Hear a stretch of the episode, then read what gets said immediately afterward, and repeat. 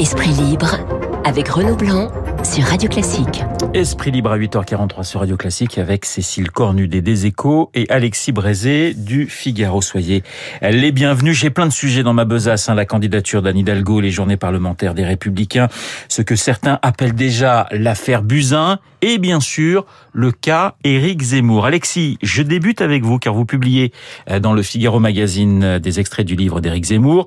La France n'a pas dit son dernier mot.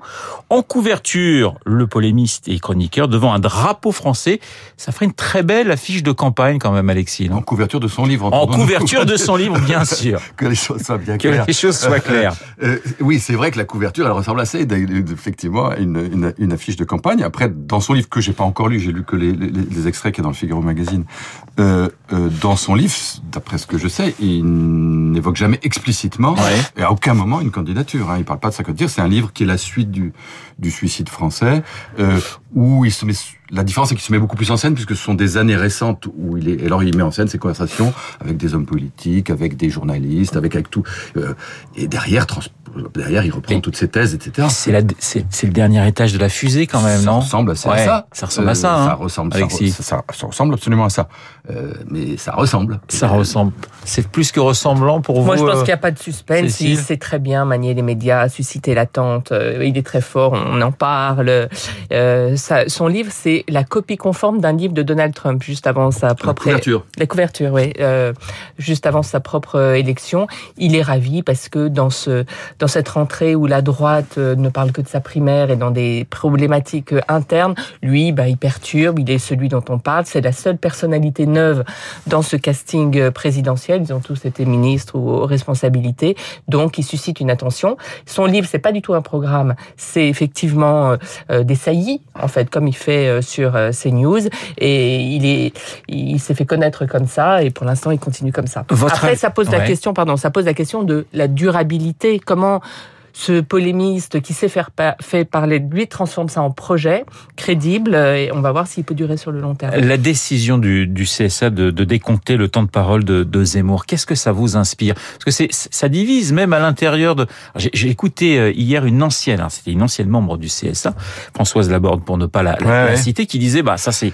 c'est de la pression politique, euh, c'est à la limite du scandale. Alexis et Cécile, qu'est-ce que vous en pensez? Ben, C'est sûr qu'elle pose question cette décision parce que en fait, déjà, c'est un retournement de finalement de la jurisprudence du CSA par rapport à ce qu'il disait il y a quelques mois. On dit, quand Roch-Olivier Mestre disait euh, le CSA n'est pas là pour juger le, tribunal de l'opinion. Donc c'est un, un, changement, c'est une évolution de, de, son jugement. Et c'est vrai que juridiquement, si le climat est tout ce qu'on dit, et effectivement on voit se dessiner cette candidature, juridiquement, euh, il n'est pas un candidat. Et donc c'est compliqué de prendre des mesures à effet euh, immédiat avec pour euh, quelque chose qui ne reste que éventuel, potentiel, très probable, mais qui juridiquement n'est pas avéré. Et j'ajouterais que c'est quand même va être très difficile de mettre en œuvre. Parce que si on regarde de près la décision du CSA, c'est de dire euh, il faut il faut décompter les interventions d'Éric Zemmour qui portent sur le débat politique national. Alors il va falloir écouter tout ce que dit Zemmour et dire alors ça, ça porte sur le débat politique national, mais quand il parle du wokisme ou du néo-féminisme, est-ce que c'est le débat politique national? Quand il parle de, de euh, l'islamisme dans la foulée du 11 septembre, est-ce que c'est le débat politique national? Ça devient extrêmement compliqué. Mon sentiment, mais peut-être qu'on peut en reparler, c'est que toutes ces lois, euh, cette loi de 86, et c'est pour ça qu'on ne peut pas jeter la pierre au CSA, elle est compliquée et à mon sens inadaptée. Moi, ça m'inspire deux choses. D'abord, quand on voit, par exemple, que euh, euh, Laurent Geoffrin, l'ancien patron de l'IB, qui travaille maintenant à un mouvement politique proche de François Hollande, et lui décompté en temps de parole, euh, qui a plein de personnalités comme ça à la frontière entre l'analyse et la politique qu'ils sont, ça me paraît normal qu'il le soit. Donc, première chose. Deuxièmement, ben, on voit qu'il s'en sert. Il s'en sert une nouvelle fois pour faire un bras d'honneur et dire rien à faire, je continue et rendez-vous demain sur CNews. C'est sûr qu'il va mettre en scène et continuer de mettre en mmh. scène les, les, les menée politique contre lui, ça y est, ça a commencé. Mais fondamentalement, moi, il me semble qu'à l'époque euh, d'Internet, de Facebook, de YouTube, etc., ces calculs d'apothicaire, enfin, on a tous vu, nous, on est dans la presse écrite, donc on pas, euh, on n'a pas ces contraintes. Mais quand on voit les calculs d'apothicaire qu'il faut faire dans les chaînes de, télé, dans les, radios, les, hypocrisies qui fait qu'on passe à 2 heures du matin, euh, tel candidat, le petit candidat, parce qu'il faut rééquilibrer son temps de parole, moi, il me semble que, que, que ces règles ne Ouais, mais c'est comme s'il faisait un meeting euh, devant 800 000 personnes tous les soirs en prime time euh, sur une chaîne. Euh, Ça pose question quand même. Moi, je- Alors on va on va parler encore d'Éric Zemmour avec euh, la droite et, et- et le Rassemblement euh, euh, national. Je voudrais qu'on parle un petit peu de, de cette affaire qui est en train de, de monter euh, avec Agnès Buzyn. Selon nos confrères du Monde, l'ancienne ministre de la Santé, euh, donc convoquée hein, ce matin devant la Cour de justice de la République sur les chefs d'abstention de combattre un sinistre et de mise en danger de la vie d'autrui dans le cadre de la crise euh, du Covid. Cette affaire, cette convocation, cette possible mise en examen, c'est une affaire qui sera très qui est très délicate déjà pour la Macronie, Cécile? Bien sûr, parce que ça réveille. Là, euh, si vous voulez, dans cette rentrée, euh, elle est assez idyllique pour la Macronie. L'économie va mieux, la politique, euh, on a l'impression qu'il a presque un boulevard. Et là, tout d'un coup, ça vient réveiller ce qui a tellement énervé les Français, les masques, cette gestion du début de la crise sanitaire. La gestion de la crise sanitaire, ce sera un élément de la campagne. Et Emmanuel Macron avait le sentiment qu'avec la vaccination, il avait réussi à renverser la tendance. Et là, tout d'un coup, ça renvoie à l'inverse. Après, ça pose plein, plein de questions sur la judiciarisation de notre vie politique. Est-ce que c'est normal? Euh, Donc, c'est, c'est, je pense que c'est quand même une mauvaise nouvelle pour. Alexis, c'est vrai qu'il avait réussi, alors je mets des guillemets, à faire oublier, on va dire, le début de la crise, la question des masques, la question de, enfin, la question de, des, des tests. Et c'est vrai que cette affaire, cette affaire, je mets encore des guillemets parce que pour l'instant, euh, on est, on en est qu'au tout début. Cette affaire Buzyn, finalement, ça revient comme un boomerang pour le, pour Emmanuel Macron. Oui, ce qui est, ce qui est vrai, c'est que le, le regard, et on- quand, quand on mesure dans les sondages, le regard porté sur l'action d'Emmanuel Macron pendant la, pendant la crise sanitaire a, a changé, effectivement, grâce à la vaccination et grâce au fait que finalement on en sort. Après, les questions qui se posent sur justement l'après-Covid, euh, elles sont ouvertes. Est-ce que les Français, regardant en arrière, euh, vont dire, bah, finalement, grâce avec ce gouvernement, on a traversé la crise, ça s'est pas si mal passé, on lui en veut pas? Est-ce qu'ils vont regarder encore plus en arrière et revenir à ce que vous dites, les masques, les, les, les, les- bourdes des débuts, euh, et lui en vouloir Ou est-ce qu'ils vont dire encore une troisième chose qui est bon maintenant c'est fini, on passe à autre chose et on s'intéresse à d'autres thèmes. Moi c'est plutôt mon Ouais. sentiment que ça on va ça va quand la parenthèse longue parenthèse très longue parenthèse du Covid, je l'espère va se refermer. Mon sentiment c'est qu'on va par- partir sur autre chose. Peut-être dire quand même un mot sur cette maladie française que Mm. la, la judiciaris- Mm. judiciarisation pardon, de la politique. C'est quand même quelque chose d'effrayant. Euh, 16 000 plaintes sur cette affaire du Covid.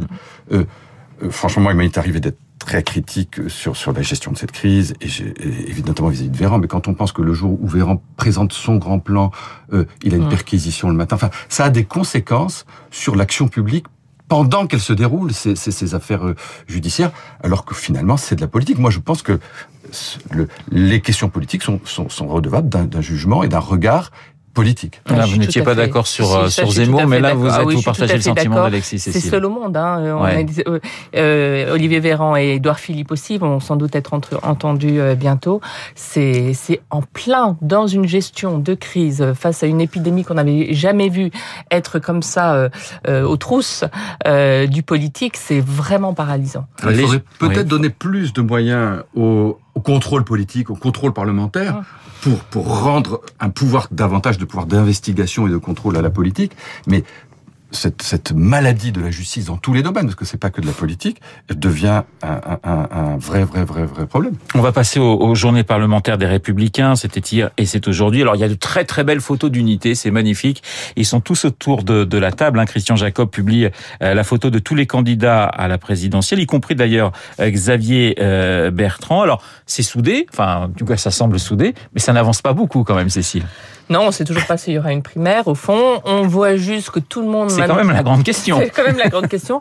On voit juste que tout le monde maintenant, y compris Xavier Bertrand, se dit on peut pas faire sans le parti. Donc il faut quand même donner des signaux d'être là, ne serait-ce que pour des questions financières, parce que le, le, le pari de Xavier Bertrand, c'est de faire complètement cavalier seul jusqu'à présent, tout en se disant in fine c'est moi qui soutiendront, donc c'est moi qui financeront. Et ben tout d'un coup il s'est rendu compte que ça c'était peut-être un problème et que peut-être il n'aurait pas les financements s'il était euh, complètement hors parti. Il va s'adresser d'ailleurs hein, aujourd'hui Mm. aux, aux parlementaires euh, de la droite, Xavier Bertrand. D'ailleurs, tiens, petite pique de, de, de Zemmour dans son livre. Euh, Éric Zemmour donc a dit, euh, cite Xavier Bertrand, qui aurait dit je n'ai pas le niveau pour être euh, président de la République. C'est-à-dire que Zemmour, il va tirer aussi bien sur Le Pen que sur la droite, Alexis. On est bien d'accord? Oui. Euh, je pense que la conversation avec Bertrand, c'est plus, on se passe parce que c'est toujours la référence à De Gaulle, etc. Enfin, tous les hommes politiques disent ah ben c'est vrai, on nous dit qu'on n'a plus, qu'on n'est plus comme les hommes politiques d'avant, mais bon, on, se compare. Bon, euh, après la droite, je sens, enfin c'est vrai que tout c'est un peu ridicule, c'est vrai que tout ça est pas clair. Euh, on sent quand même qu'il se passe quand même quelque chose. Euh, cette photo, vous dites, c'est grotesque. Malgré tout, le fait qu'on... Je suis pas allé jusqu'à dire que Oui, mais grotesque. on sentait que vous euh, euh, le, le fait qu'ils soient ensemble, c'est déjà quelque chose. Le fait qu'effectivement, Xavier Bertrand se dise qu'il faut revenir dans le giron de LR, le fait que Valérie Pécresse, l'un et l'autre... D'ailleurs, il a dit il n'y aura qu'un seul candidat à droite, hein, Xavier Bertrand. Le fait qu'ils ils passent leur temps maintenant ensemble, avec les, les instances de LR, tout ça, semble peut-être de permettre d'espérer pour les gens de droite que ça va déboucher vers une, une candidature. Euh, il faut noter que Christian Jacob, qui reste toujours réticent vis-à-vis -vis ouais. des primaires, a dit que les militants trancheraient. Euh, donc ça veut dire qu'il y aura une façon de trancher. Est-ce que c'est des primaires? Est-ce que c'est un congrès? Peut-être que le congrès serait le moyen de, de, de faire revenir tout le monde? Je voudrais qu'on parle d'Anne Je voudrais qu'on parle d'Anne Hidalgo, mais, mais juste un mot, euh, Cécile, sur Nicolas Sarkozy, qui reçoit beaucoup mmh, en ce toujours. moment, comme toujours, une Méromédine. Euh, il, il, a pour vous une, un, un, rôle à jouer dans ce qui peut se passer dans les semaines qui, qui, qui vont venir? Bah, Chacune de ses phrases, il est tellement encore populaire dans, dans l'électorat de, de base hein, de, ouais. de, de, la droite que oui, et là il y a eu toute une polémique parce que euh, l'entourage de Valérie Pécresse avait fait fuiter qu'il serait plutôt favorable à la primaire et il a aussitôt démenti en disant non non pas du tout, je, je ne m'immisce pas euh, dans ce sujet-là.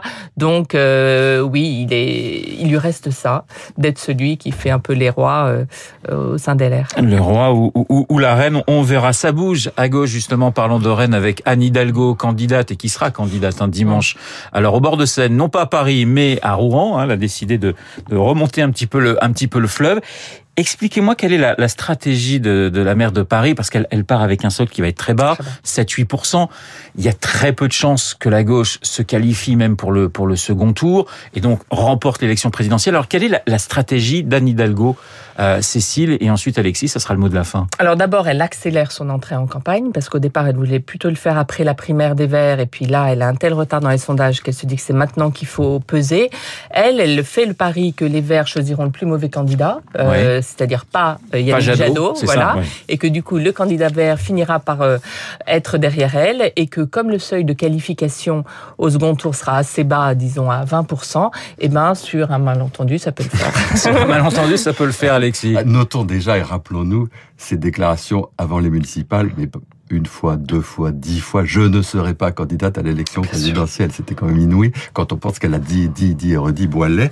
Bon, si on doit croire tout ce que disent les politiques, euh, de oui, droite comme de gauche, oui, mais pour la confiance, c'est dramatique. À force de faire le contraire de ce qu'ils disent, mmh. euh, après, il faut pas s'étonner si les gens n'ont plus confiance en ce qu'ils disent. Euh, bon, enfin bref. Euh, après, le vrai problème de la gauche, c'est deux ça choses. Sera le mot de la fin. C'est sa réduction. Aujourd'hui, les, les, gens qui se, les Français qui se revendiquent de gauche, c'est autrefois c'était une petite, une moitié des Français, 50%. Aujourd'hui, c'est au, au, maximum 35%. Donc, le, alors qu'il y a la droitisation, dit-on, de, de, Macron, le, le, le, socle de la gauche ne s'élargit pas du tout et se réduit.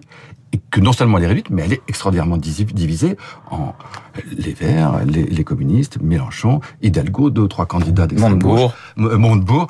Et donc, ça va être très, très, très, très compliqué pour Hidalgo. Hein. Esprit libre avec ce matin Cécile Cornudet des Échos et Alexis Brézet du Figaro. Je vous souhaite une très bonne journée à tous les deux. Il est 8h56. Dans un instant, Lucille Bréau, la météo et l'essentiel.